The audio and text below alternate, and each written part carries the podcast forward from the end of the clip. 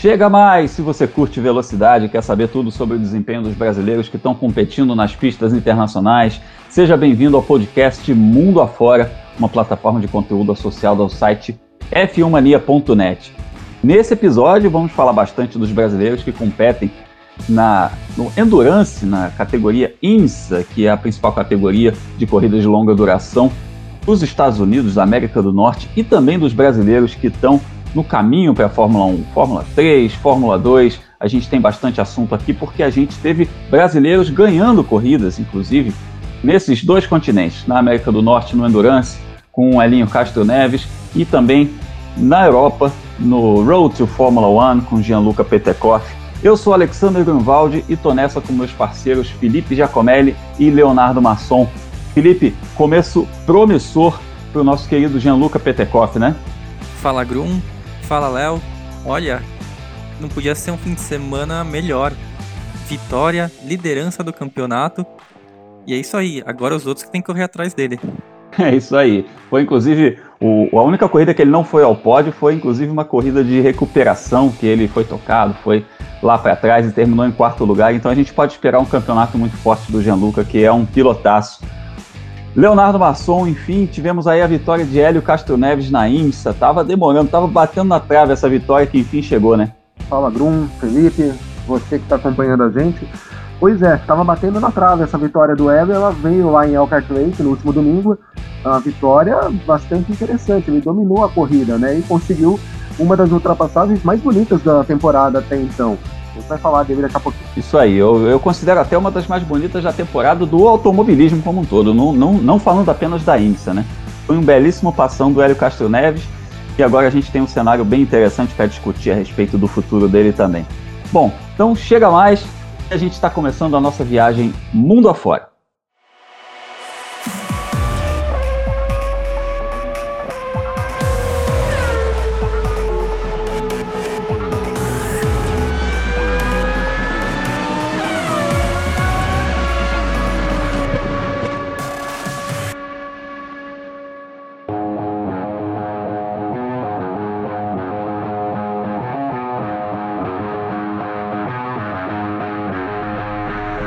E essa nossa viagem começa justamente pelos Estados Unidos. A gente fala Road America, que é o nome atual que essa pista tem, mas a galera que acompanha automobilismo há alguns anos conhece lá como Elkhart Lake, pista clássica, pista que teve grandes corridas da Indy nos anos 90, que a gente tem muita história para contar dessa pista, e que nesse fim de semana passado recebeu a IMSA, principal categoria de endurance da América do Norte, e teve brasileiro no pódio na primeira posição e também na terceira posição. A dupla Pipo Derani e Felipe Nasser foi ao pódio, terceiro lugar, e a vitória ficou com Hélio Castro Neves correndo em parceria com o norte-americano Rick Taylor. Gente, que corridaça, né? Nós três assistimos essa corrida, foi sensacional. Prova de 2 horas e 40. Só que chegou, faltando um 45, 50 minutos, caiu um pé d'água, mudou tudo foi, foi aquele furdunço, teve bandeira vermelha e o Elinho andou muito forte, tanto no seco quanto na pista molhada. Pois é, Grum, pois é, o Elinho andou muito forte, né, liderou boa parte da corrida, ele o Rick Taylor, o americano fez a pole position para a dupla da Penske com o protótipo Acura, né, e conseguiu andar na liderança durante boa parte, depois o Elinho herdou a é, assumiu a pilotagem e herdou essa liderança, veio a chuva, ele caiu para a segunda posição, e aí nesse final de corrida, já com muita chuva, pista bastante molhada, ele conseguiu uma ultrapassagem linda sobre o Ender van der Zandt para conseguir a primeira vitória dele na temporada. Um resultado bem animador para o Heller, está um pouquinho para trás na tabela de pontos, mas ainda com chance de campeonato, né? O campeonato ainda, essa foi só a quarta etapa, ainda vão ter várias provas durante o campeonato e mostra que ele está né, tá em forma, ele tem um, vive um bom momento, vai, até dizem agora, né, surgiu aí nos últimos dias a possibilidade dele tentar voltar para a Índia ser piloto como piloto em tempo integral, né, como piloto em tempo integral, talvez fora da Penske, uh, mas essa corrida desse final de semana mostra que ele está em excelente forma, assim, independente do campeonato que ele vier disputar no futuro. E também tivemos um bom resultado do Felipe Nasser e do Pipo Derani, o Pipo fechando a corrida, né? conseguiram arrancar um terceiro lugar aí. É, o Pipo Derani e o Felipe Nasser, eles não, não, tiveram exatamente um fim de semana dos sonhos, né? Foi alguns problemas com, com o protótipo Cadillac, eles não conseguiram um bom ritmo, mas no finalzinho, quando começou a chover, que, ali vale mais o braço e tudo mais, o, o carro deles começou a crescer na corrida, inclusive chegou a ter um acidente, chegou a sair da pista, bater na, na barreira de pneus, voltou e terminou em terceiro lugar. Foi uma grande apresentação da dupla. E falando a respeito do Hélio, é, eu destaco a ultrapassagem que ele fez ali logo naquela na, na, parte final da corrida com pista seca ainda, que ele brigou com, com os carros da Mazda saindo dos boxes e ele fez um belíssimo passão por fora que garantiu a liderança. E aí depois, quando começou a chuva, ele também teve que recuperar essa liderança, mandou muito bem. Felipe, é uma prova aí que pode ser fundamental, inclusive, para o futuro do Hélio, né? Porque o Léo mencionou agora a questão dele voltar para a Indy, tem essa chance, mas também essa separação da Penske com a Acura, que já foi oficializada pelo Roger Penske, é, em tese deixa o futuro do Hélio em aberto até na IMSA. Deixa sim. O Hélio deu uma entrevista logo depois da vitória, né, em Road America, que provavelmente a última corrida dele pela Penske na Indy agora, vai ser agora em agosto, as 500 milhas. E depois ele tem acho que mais quatro ou cinco corridas na INSA e aí é procurar um novo emprego. E é curioso, né? Porque são 20 anos de Hélio na, na Penske. Se você for pensar, de repente tem gente que está nos escutando agora que quando nasceu, o Hélio já era piloto da Penske. E agora ele vai ter que procurar uma nova equipe, uma nova. De repente, mudar até nessa categoria, voltando para Indy, que é uma que são três anos afastados e o campeonato também mudou, né? Chegou um novo carro, chegou o Aeroscreen, coisas que o Hélio não estava habituado. Mas ele é um piloto veterano, ele já ganhou três vezes em Indianápolis, acho que foi vice mais três vezes por lá, então traz muita experiência para qualquer equipe. Nenhum, não tem nenhum, nenhuma especulação, nenhum boato que aponte ele para um determinado time, mas talvez a única equipe assim que não precise dele nesse momento fosse, seria a Ganassi, que está muito acertada, né, com Scott Dixon, com os outros dois suecos. Mas se for pensar da Carlin, que tem um carro em aberto e fazendo bons resultados esse ano, a Andretti, que precisa de um líder, alguém para se firmar, enquanto o Rossi e o Herta eles estão se desenvolvendo, toda equipe do grid gostaria de ter um piloto do talento do Hélio. É isso aí, é um piloto que, apesar da idade, é um piloto que tem 43 anos de idade, ele é um piloto que tem muita bagagem, tem muito repertório, a gente percebe até pela ultrapassagem que eu mencionei, a gente percebe o repertório dele a coisa de se antecipar. Ele percebeu um adversário pressionando ele, o que, que ele fez? Ele resolveu o problema, ele deixou o piloto que estava à frente dele é, entre os dois, fez uma manobra sensacional. Então o Elinho é um piloto que ainda tem muito a dar, é um piloto que pode sim agregar alguma equipe da Indy, pode agregar alguma equipe de ponta da IMSA, onde ele tiver um cockpit, ele vai mostrar serviço. Então vamos ouvir o Elinho, que falou a respeito dessa vitória em Elkhart Lake, ou Road America, como você preferir. Pois é, galera, foi uma corrida incrível. Ricky Taylor fez um excelente trabalho uh, desde o começo, com a pressão do pessoal da Mazda e não só durante a corrida, mas no final de semana colocando na pole position. E aí, quando eu entrei no final, obviamente uh, uh, no, também estava sofrendo uma pressão muito grande do pessoal da Mazda, mas veio a chuva, a gente perdeu a liderança por um pouquinho e, e quando veio na chuva, o pessoal da Acura trabalhou muito bem. Inclusive nós tiramos várias, uh, aprendemos várias lições o ano passado e esse ano também em Daytona, quando a gente teve a primeira corrida largando na, na, no molhado. Então me ajudou muito a ter confiança no carro e poder né, uh, passar o pessoal e vencer essa prova. Então faz muito tempo que a gente não ganha, mas graças a Deus eh, a parte ruim do campeonato já passou e agora vamos para a próxima. Valeu! Valeu, Elinho, valeu. Tava batendo na trave, rapaz. A gente torceu muito aqui, a gente ficou muito feliz. E a gente espera que você possa estar na briga por esse título, porque é, a Penske com a Acura fez uma grande parceria, a gente já viu grandes desempenhos da, dessa parceria no ano passado, estava devendo uma boa apresentação nesse ano e você é um cara com muita competência para representar essas duas marcas aí.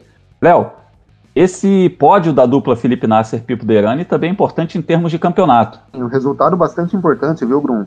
porque o Pipo aparece agora em quinto lugar, a gente sempre lembra, né, por conta do por conta do Nasser não ter disputado a segunda corrida do ano em Daytona, ele tem uma pontuação diferente do Pipo, né? O Pipo tem alguns pontos a mais, Mas o fato é que o Pipo aparece em quinto no campeonato, mas só sete pontos atrás uh, das duas duplas líderes, né?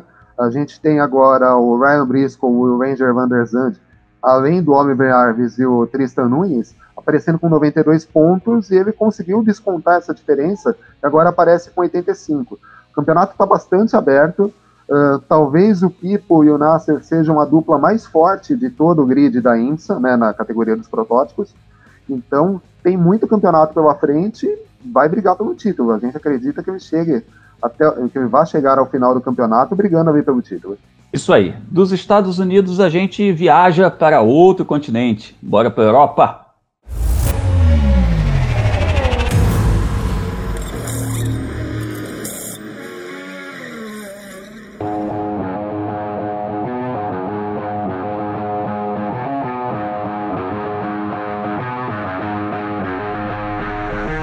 Dos Estados Unidos chegamos à Europa. Estamos em Missano, na Itália, para falar da vitória, do bom começo de campeonato do Gianluca Petekoff na Fórmula 3 europeia, que a gente chama também de Fórmula Regional Europeia. Enfim, tem, os, tem um nome oficial, é Fórmula Regional Divisão Europa. Um nome um pouquinho complicado, a gente simplifica aqui chamando de Fórmula 3 Europeia, e porque não podemos confundir com a Fórmula 3 FIA, que corre na preliminar da Fórmula 1 junto com a Fórmula 2. Então, Nesse campeonato, que é um campeonato muito forte, um campeonato que está ali em paridade com a Fórmula Renault também, e que é acima da Fórmula 4, o Gianluca Petekoff, estreando nesse tipo de carro, ele que vem de um vice-campeonato na Fórmula 4, fez um começo de campeonato sensacional, ganhou, é líder do campeonato. Felipe, já deu o cartão de visita que ele precisava para um ano que demorou para começar e que deve ter mexido também com a cabeça do piloto que estava mudando de categoria. Agrum, quando piloto começa vencendo é diferente, né? Ele já fica um pouco mais tranquilo, tira, tira a pressão dos ombros, já consegue focar um pouco mais no trabalho e aí os resultados começam a chegar. E o próprio Petekoff, né? Ele começa 2020 um pouco pressionado porque ele corre pela Prema, que é disparado a melhor equipe da Fórmula Regional. Então o objetivo é o título, né? Não dá para falar que é para brigar ali pelas primeiras colocações. Isso que a gente vem, tipo, já é o terceiro ano consecutivo que a gente fala, ah, o PTCOF é favorito, o PTCOF é favorito.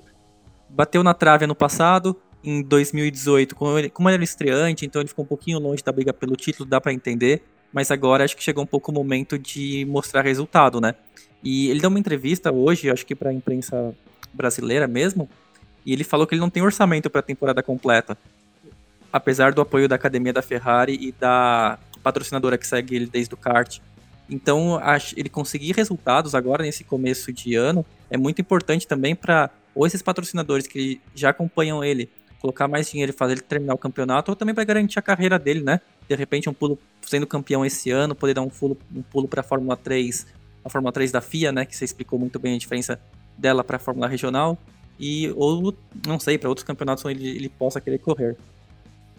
Vamos ouvir o Gianluca sobre essa etapa de abertura, né? É rodada tripla, em que ele teve uma vitória, saiu líder do campeonato. Fala, Gianluca. Fim da primeira etapa do campeonato aqui em Misano, é, fim de semana excelente para nós, terminando com uma vitória na corrida 3, juntando também segundo lugar na corrida 2 e, e, e uma, é, uma recuperação excelente na primeira corrida, vindo de último para quarto depois de um toque na largada. É, muito feliz com, com o resultado, com a performance, tanto na classificação, é, brigando pela pole, quanto nas corridas. É, a equipe, o carro estava sensacional o fim de semana inteiro. Só o começo, continuar trabalhando, continuar evoluindo e quem sabe no fim do ano a gente vai nessa posição de novo. Abraço. É só o começo, só o começo de temporada, mas de, não deixa de ser um começo animador ainda mais com tudo isso que a gente está falando, né? Ele é um piloto da academia da Ferrari, é um piloto que tem uma cobrança a mais, né, Léo? Que tem olheiros em cima dele, então ele precisa começar bem o campeonato. Pois é, né? Apesar, eu sempre sou partidário daquilo que na base você talvez não precise ser campeão, mas você tem que fazer bons resultados, você tem que demonstrar desempenho. E sendo de uma academia de equipe de Fórmula 1, essa responsabilidade aumenta muito, né? Agora, de qualquer forma, o início do campeonato do Gianluca é bom pela liderança do campeonato que ele tem, mas também por conta dos pilotos que ele enfrenta na Fórmula Regional. A Fórmula Regional não tem um grid tão grande nesse, nessa temporada, mas tem alguns pilotos que a gente bate o olho e já reconhece, né? o Arthur Leclerc, por exemplo, irmão do Charles Leclerc, piloto da Ferrari na Fórmula 1. Você tem o Yuri Vips, que está disputando o campeonato da Fórmula Regional, pensando nos pontos da superlicença, ele precisa ser vice-campeão para conseguir completar os 40 pontos e ter a superlicença da Fórmula 1. Você olha para o grid e tem a Jamie Chadwick, que venceu o campeonato da W Series no ano passado e que já é ligada à Williams.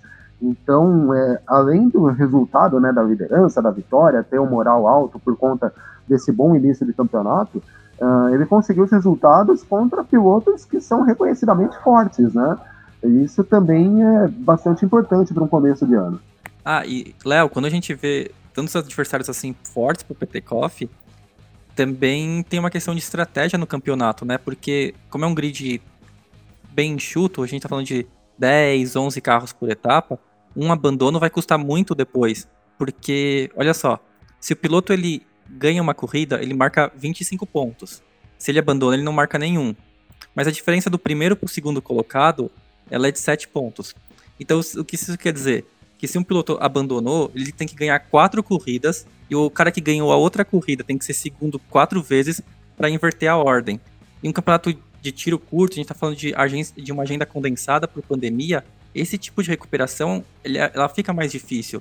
Então, o Petekoff foi bom fazer uma primeira etapa, com vitória, com um pódio e uma corrida de recuperação, e além disso, ele viu os dois adversários mais fortes dele, o Leclerc e o Vips, terem, sofrerem acidentes em uma das etapas e não completarem uma corrida. Então, nesse primeiro desafio, nesse primeiro combate, digamos assim, o Petekoff saiu ganhando em dobro. É, eu considero realmente que a estratégia vai pesar muito nesse campeonato, porque com pouca gente, apesar de ser um grid pequeno, um grid de muita qualidade, é o famoso qualidade versus quantidade. Tem, tem grids que a gente tem 30 e poucos pilotos, é, mas que a gente tira ali uma, um extrato de bons pilotos na faixa de 7, 8. Na, na Fórmula regional europeia, a gente tem um grid muito forte no todo, né? O grid está muito bom realmente. E eu acredito que vai ser um bom aprendizado para o Gianluca esse ano. Isso vai contribuir bastante para que ele possa evoluir ainda mais como piloto. Ele que já é um piloto que mostrou bastante talento no kart, disputou o Mundial de Kart ali, bateu na trave para ganhar o Mundial de Kart também. Foi o melhor estreante dois anos atrás na Fórmula 4 italiana, que é dificílima, vice-campeão no ano passado.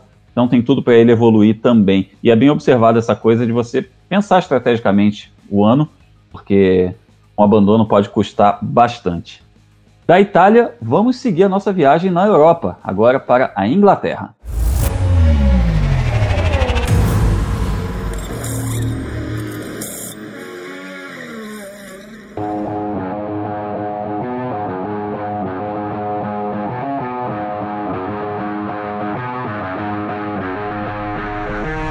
Seguimos a nossa viagem mundo afora na Inglaterra, na Grã-Bretanha, Silverstone, o templo do automobilismo, que recebeu no fim de semana passado a Fórmula 1 para o GP da Grã-Bretanha, com suas categorias suporte, a Fórmula 2 e Fórmula 3, e recebe no próximo fim de semana mais um GP de Fórmula 1, esse comemorativo, o GP dos 70 anos do 70 aniversário da Fórmula 1, que nasceu em Silverstone, teve sua primeira corrida da história em 1950, justamente nessa pista, e que vai ter novamente Fórmula 2 e Fórmula 3, e a gente vai ter os brasileiros competindo. Temos três brasileiros competindo na Fórmula 2, dois brasileiros competindo na Fórmula 3, todos eles em seu ano de estreia nas respectivas categorias, e por isso todos eles também estão encontrando percalços nesse começo de campeonato natural.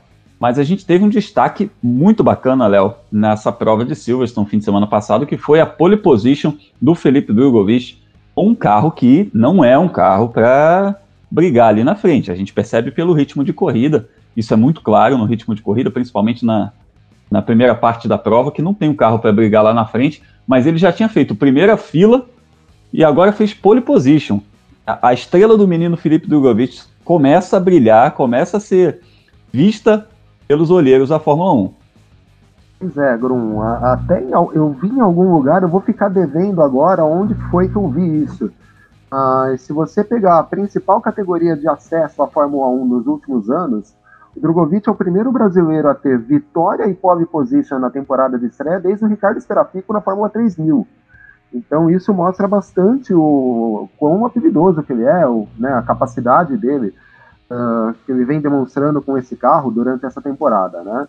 Uh, a volta da pole dele foi um negócio espetacular, veio no finalzinho do treino classificatório na sexta-feira. Uh, colocou muito tempo em relação ao segundo colocado, e aí as corridas acabaram não sendo tão boas assim. Mas apesar de ser um sétimo, deve ter conquistado um sétimo lugar na primeira corrida, um sexto na segunda, uh, ele conseguiu descontar a diferença para o Robert Schwartzman. Né? O líder do campeonato não pontuou no final de semana. Então ele aparece ali a 36 pontos. Eu penso para o Drogovic, em termos de campeonato, o negócio é ficar próximo ali dos líderes, ficar na, na balada ali dos líderes próximo, que quem sabe ele consegue no final do campeonato terminar ali de repente entre os cinco primeiros, entre os quatro primeiros, conseguir uma pontuação alta para a superlicença, uh, apesar de ele não ser ligado até hoje, né, ainda não ser ligado a uma academia de de Fórmula 1, mas de repente ele já consegue resolver o, a pontuação de superlicença já nesse ano.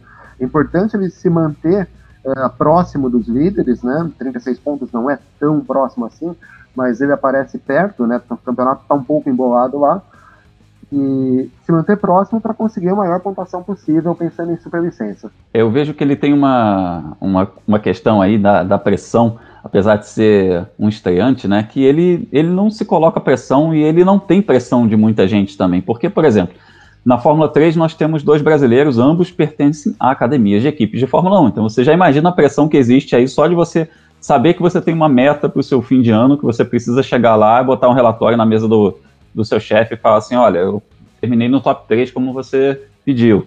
É, então, o Pedro Piquet, por exemplo, que está na Fórmula 2, apesar de ser um estreante também, como o Felipe Drogovic, carrega um sobrenome famoso, então também é uma pressão. É, então, é, é, uma, é uma questão que a gente vê na Fórmula 2, por exemplo, a gente tem um Deletrat, um Schumacher, um Piquet e um Alesi, que são filhos de pilotos que competiram na Fórmula 1 no, nos anos 80 e 90.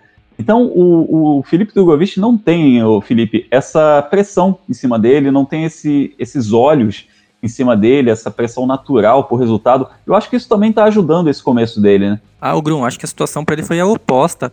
Ele subiu para a Fórmula 2 no momento em que as pessoas olhavam o desempenho dele do ano passado na Fórmula 3, ele só somou pontos em uma corrida, né, de 2019, com, uma, um certo ceticismo, era, né, ah, por que, que esse piloto está subindo agora? não era melhor fazer mais um ano de Fórmula 3, de repente, para uma equipe melhor do que a Carlin, quem foi a que competiu no ano passado? E essa dúvida, assim, durou um treino classificatório. Porque aí ele foi para a Hungria e largou na primeira fila.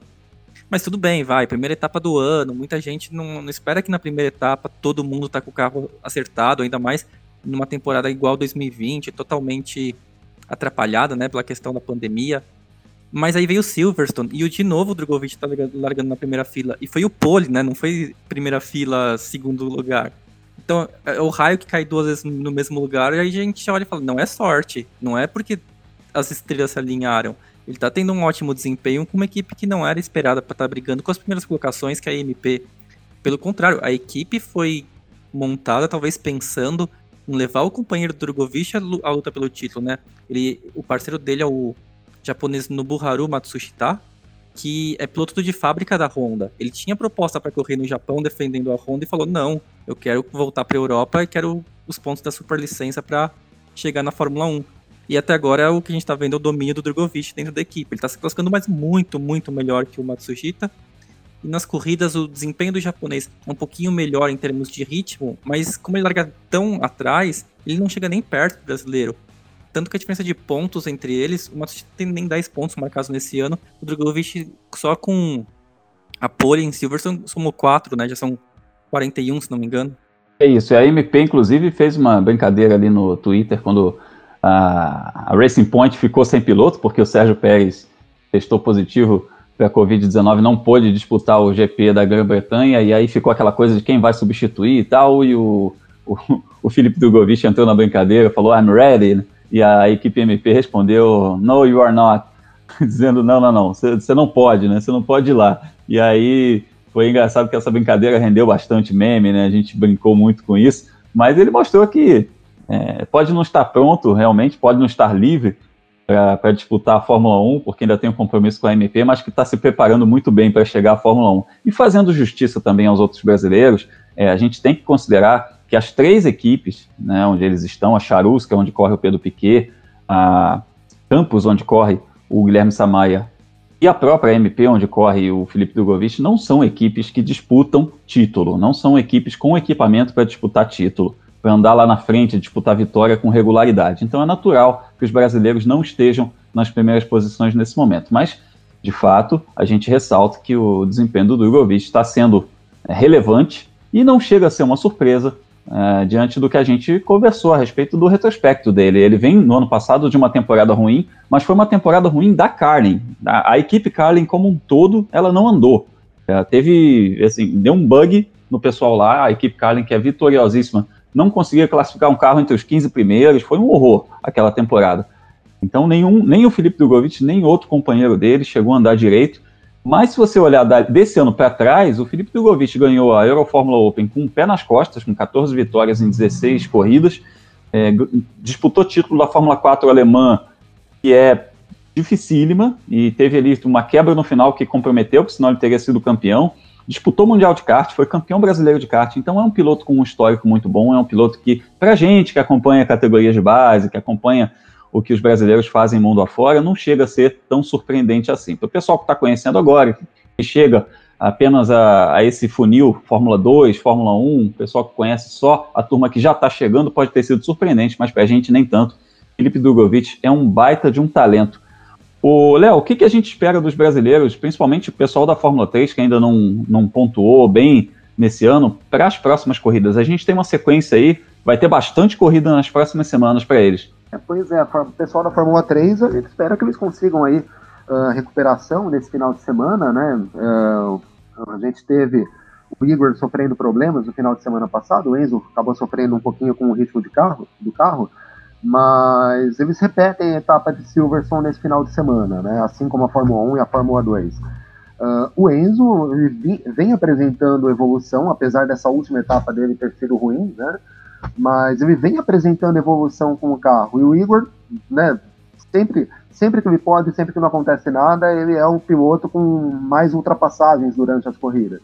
Então, apesar deles ainda não terem pontuado, a expectativa para eles é das melhores. Se eles conseguirem ter uma classificação boa na sexta-feira, eles podem brigar por ponto sim tem demonstrado evolução e o fato deles voltarem a correr em Silverstone nesse final de semana pode ajudá-los. Ok, todos, todos eles vão correr em Silverstone novamente, mas eles podem ter encontrar, de repente encontrar alguma coisa e conseguir um desempenho melhor aí, principalmente na classificação para ajudá-los nas corridas. E além desses brasileiros que competem na Fórmula 3 e na Fórmula 2, preliminares da Fórmula 1, tem outros brasileiros competindo aí nas próximas semanas. A gente vai ter bastante corrida de categoria de base tem aí o Caio Collet, que a gente fala da Fórmula Renault, fala bastante dele. Tem o Jean-Luc Petekoff, que a gente mencionou nesse episódio aqui na Fórmula 3 Regional Europeia.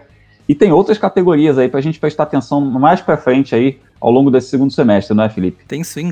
Esse ano agora, né, ficando mais curto, começando em agosto para valer. A gente vai ver nos próximos quatro meses muitas e muitas categorias dividindo a pista nos, nos próximos, nas próximas semanas, cheia de brasileiros. Esse final de semana a gente teve também a Fórmula 4, o, na Itália, categoria que corre como preliminar né, da Fórmula Regional, onde a gente falou do Petekoff, e tem um brasileiro lá, é o Gabriel Bortoleto. O sobrenome talvez muita gente agora tenha reconhecendo, né? Bortoleto. Bortoleto é o cara da KTF. Não, ele é o irmão do dono da equipe. Mas na Europa ele, ele tá fazendo a estreia dele nos monopostos. Ele vem de uma carreira muito, muito forte no kartismo. Há alguns anos, quando o Caio Collet saiu do kartismo e foi para a Fórmula 4, aí o Bortoleto virou o principal piloto do país no kartismo, conseguiu pódio em Mundial de Kart e ele está cercado de expectativas. Só que ele tem um páreo duríssimo, duríssimo nessa temporada, que ele compete em uma equipe prema cheia de outras estrelas do kart. Ele tem um, um dos companheiros dele é o sueco Dino Beganovic, que faz parte da academia da Ferrari. O outro é o Sebastian Montoya, filho do Juan Pablo Montoya. E o terceiro piloto da equipe chama Gabriele Mini. Esse a gente tem que ficar de olho nele, porque o empresário dele é o Nicolas Todd, que é o mesmo do Charles Leclerc, do Caio Collet e do Felipe Massa. E quando o Nicolas Todd decide investir em um piloto ali é porque tem talento. Nesse fim de semana, o Bortoleto teve dois sétimos lugares como melhor resultado. E a expectativa é que ele avance posições porque ele fez uma boa pré-temporada. Ele nunca foi o mais rápido, mas sempre teve ali na briga entre os 3, 4, 5. Então vamos ver como ele vai sair conforme ele vai ganhando experiência. E teve a Fórmula 3 inglesa, falei aqui rapidinho no fim do episódio passado com o Guilherme Peixoto, que está fazendo transição né, da Fórmula 4 dos Estados Unidos para Inglaterra. Isso aí, muita gente para a gente torcer nesse segundo semestre, bastante gente. Então, fiquem de olho nos brasileiros que estão competindo mundo afora.